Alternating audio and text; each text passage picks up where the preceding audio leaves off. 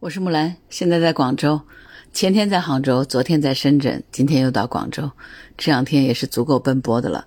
但是这两天还是发生了一些有趣的事儿，所以我跟你说说看。因为要送孩子去读书嘛，所以去深圳的行程是早就定下来了。但是没想到出发前一天。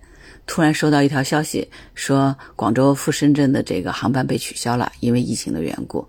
当时就很紧张，因为两年半前我们也是订好了航班，结果在出发前三天突然收到了消息，航班被取消，疫情发生了，所以我就有点紧张，很担心又出现了什么特殊的情况，导致于孩子这次读书又不能顺利成行。我就赶快打开手机去查询有没有新的航班，啊，马上就预定了后面一班航班。推迟了五个小时，还算不错。因为杭州当时的政策是七十二小时有效的核酸就可以出入杭州嘛。但是因为深圳好像突然出现了疫情，部分地方是进行了静默管理的，我就比较担心说深圳。万一在机场要要求我们出示二十四小时有效的核酸，我们可能就拿不出。所以第二天早上一早起床，我就和少年赶快到楼下去做了又一次核酸。我们已经在两天内做了三次核酸了。收拾好东西以后，我们提前三个半小时就赶到了机场。主要是也是很久没有出去了嘛，担心机场是不是会手续比较繁琐，影响出行。没想到杭州机场还挺正常的，人也不是特别多，没有什么其他特殊手续，我们只要出示了自己的核酸绿码就顺利放行了。二十分钟左右，我们就办理好了行李的托运手续，两人只好在机场默默开始等待。飞机倒是也挺顺利的，准点我们就起飞了，两个半小时到了深圳。到深圳落地以后，明显的感觉到深圳机场要比杭州机场管理的更加严格，然后整个气氛也显得比较凝重一些，因为明显的检疫人员增多嘛。但是呢，管理还是比较有秩序的。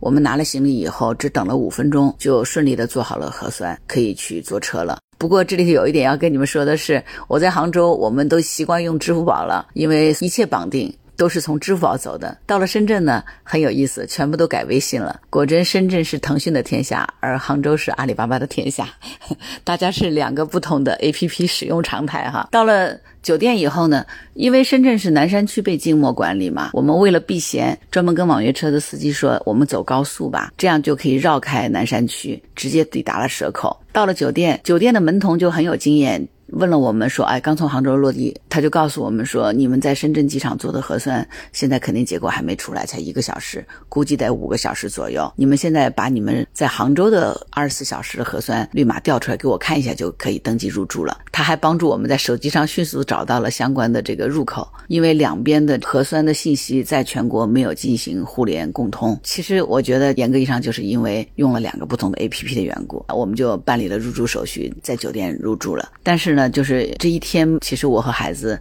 都没有好好吃饭。我们同行的还有另外一位家长，他和他的小孩嘛，我们四个人，所以就商量着说，要么咱们四个人总算顺利的到了深圳，我们临行前大家共聚的一顿 团圆饭哈，我们就要么到对面海上大世界那里去吃顿饭吧。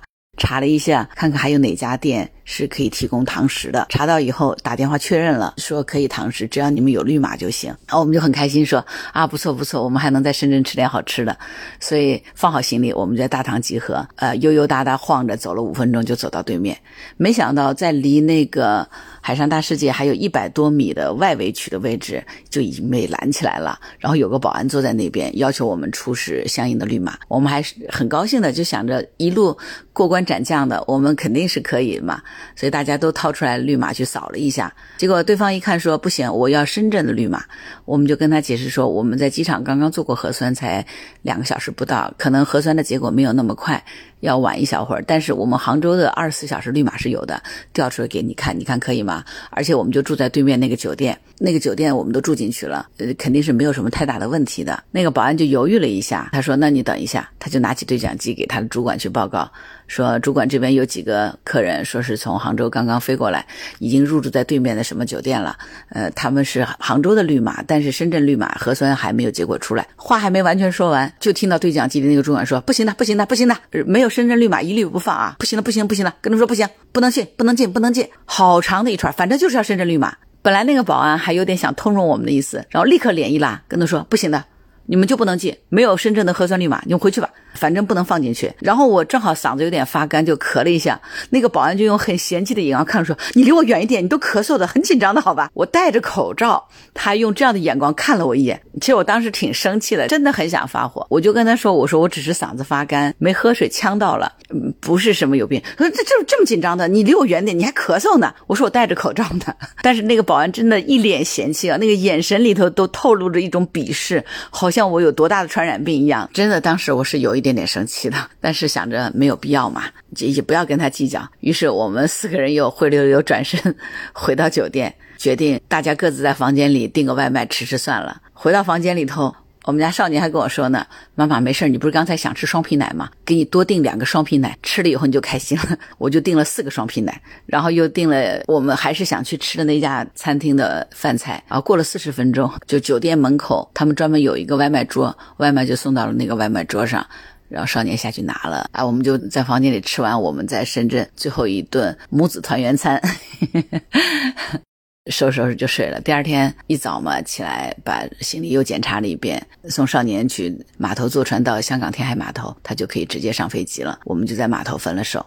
听说我来了嘛？本来广州有个小伙伴想来跟我碰个面的，结果呢，因为深圳这个情况，我很担心他来了深圳以后，可能说不定回去会被隔离嘛。我说算了，安全一点，还是我到广州去看看你。于是我就又出发，从酒店打车过去四十分钟到深圳北站，等了二十分钟上车，高铁只花了二十九分钟就到了广州南站。南站然后直接走地铁二号线，二十分钟吧就到了呃我要入住的酒店。没想到。到了酒店以后，又发生了一件事儿，就是又差点又把我挡在了酒店外面，是怎么回事呢？到了广州火车站以后，火车站它就有好几个不同的网进行大规模的核酸筛查，然后我大概排了二十分钟的队，把核酸也做过了。这是我二十四小时内做的第四次核酸，结果到了酒店门口，没想到又差一点被拦在外面进不去了。为什么呢？因为到了酒店门口也要扫码，所以我已经习惯了。但是这时候呢，他已经不是深圳码了，又是广州码。那个师傅呢，本来一看是绿码就想放我进去，他就随口问了一句：“你从哪儿来？”我说：“我从深圳高铁过来。”他刚听到“深圳”两个字，脸色巨变，立刻说：“不行，你不能进去。”我当时就一愣，我说：“我是绿码，那也不行。你深圳来的不行，就是不行，不行，不行，不行，深圳不能去，总之不要进去。”真的就是什么叫做？突然就变脸，我算是体会到了，你知道吗？就是真的，哎，我说你不要着急，我说你听我讲，我就跟他解释了一下，我说我是从杭州过来，然后在深圳呢去送小孩读书，就住在蛇口的酒店里，只在酒店住了一晚。我今天把小朋友送走，我就从酒店收拾了行李，直接就到火车站。然后经过了一系列的检查，然后在广州火车站出站的时候也做了一次核酸。我说我这两天已经做了四次核酸，都是绿码啊，你可以看一下，所以你不用担心。我说我不是深圳的常住，不行的，不行的，不行的，深圳深圳的就是不行，反正深圳不要进，你不今天不行的，不行的，不行的。这个保安就跟那个连珠炮一样的，就是不行的，不行的，不行的。总之就是不让我进。其实那时候真的是又累又热，路上为了安全起见，我也没敢喝水。我想着到了酒店安顿完了再说，我忍着渴。我 我其实真的那会儿很想喝杯水的，我就耐着性子跟这个保安又解释了一遍，但是保安就是两个字：不行。就眼看要僵在这儿，我那时候其实已经有点点情绪了。我就认为说这个保安是不讲道理的。其实这件事儿不是他所理解的那样子。如果说真的是这么严格的管控，那我就不应该通过火车站，我就不可能出得了站。然后如果这样的话，我也不可能坐得上地铁。是不是说只有在广州本地的居民回到家才没有人管？到这边来工作或者是正好旅行经过的人，酒店就不让住了呢？但明显这个酒店它是对外正常营业的，对吗？所以保安的这个理解一定是有问题的，但是我不知道怎么才能说得通他。结果这个时候呢，大堂经理就听到了，过来了，我就跟大堂经理把我的情况解释了一遍。大堂经理一听，反应很快，就跟那个保安说：“阿叔，你不要着急啊，他这样的话其实不是深圳常住，他是从外省过来的，深圳只停留了一下。”他就问我：“你确保你没有去过静默区，比如南山、罗湖和福田吗？”我说：“我确保。”我说：“我从机场直接打车，从高速绕道到了蛇口，直接在酒店入住，就没有离开过，然后就到这儿了。”他说：“好的，那到前台去看一下，看看你的行程码和绿码，如果都合适的话，就会给你安排入住。”然后再跟保安大叔争执了 十多分钟以后，我到了前台，又花了二十分钟左右的时间，仔细的核验了我所有的。核酸绿码和行程码以及身份证信息，又重新打开了我的支付宝 APP，把杭州的绿码两天前的绿码也调出来，又核验过以后，我顺利的入住到了酒店。啰啰嗦嗦说了这么多哈，哎，这就是这两天因为疫情突发以后，在国内的三个不同的城市整个的管理状况。杭州、深圳和广州都算是比较大的城市，呃，管理也是相对比较先进和到位的情况下，我发现的有一个点是管理措施。你说国家采取这样的大规模的这个常规化的检测有没有作用？我相信是有的。深圳、广州这样严格的管理有没有道理？也是有的。正是因为这样的严格管理，才会避免说出现像成都那样的情况。因为没有做常态化的管理，导致于说整个成都现在静默下来。但是为什么网上我们还是能够看到各种各样大家的抱怨呢？其实，真正是政策的落实执行的这个过程里，我觉得还是有一些问题的。那个商圈他们的管理就已经是把深圳当地的关于政策的管理又进行了更严格的管控。我只认你深圳码，其他我一概不认。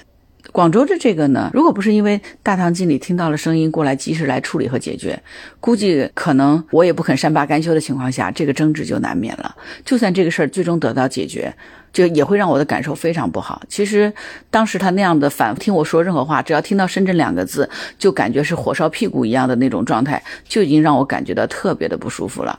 他一听到深圳就啊，完全不听你的任何解释，就说不行不行，就是不行。深圳我们来了就是不让进，这就是一个他自己片面的理解，这就跟他酒店的工作人员的管理培训落实政策理解不到位有关。这两位保安人员，他和我在深圳那个酒店遇到的门童，其实都是最前沿的具体工作落实人员，他们对于政策的理解和掌握就是情况不一样，就导致了完全不同的结果。在深圳的那家酒店。那个门童就会主动的告诉我们，你们应该怎么做，怎么处理，然后还提醒我们，如果要出门应该怎么样做，如果要点外卖或者说去吃饭，一定要确认过对方可以堂食，你们才可以去，就是做了非常详尽的介绍啊。我们其实节省了很多的麻烦。这两位保安小哥的处理方式，其实明显的就是他个人对于这个政策的理解有片面化，就会产生了很多对于政策理解的不到位，执行显得特别粗暴简单。我能够理解他们，因为他们不希望自己担责任。但是对于政策从上面制定一直到落实到基层，这当中是要经过若干的关口的。你不能因为你的执行的免责和你就简单粗暴，造成了像我们这样普通老百姓整个出行以及工作生活的严重受损。面对具体事务的时候，如果我们的管理能够更加的落实到位。更加细致，不要只让具体的工作人员按照理解来背锅，那他们也可能会敢于去承担责任。但是下面的执行人员，如果说真的是拿着鸡毛当令箭，为了自己的方便和脱责，粗暴的执行政策，这样的事例也是需要对他进行问责的。只有这样子，我们才能 齐心协力，共同扛过这个难关。当然，作为我这样的普通的老百姓，也应该来配合工作人员的工作。只有我们大家共同努力吧，我相信我们接下来的生活才会越来越正常化和完善。好啦，我是木兰，今天叨叨讲这么多，就到这儿。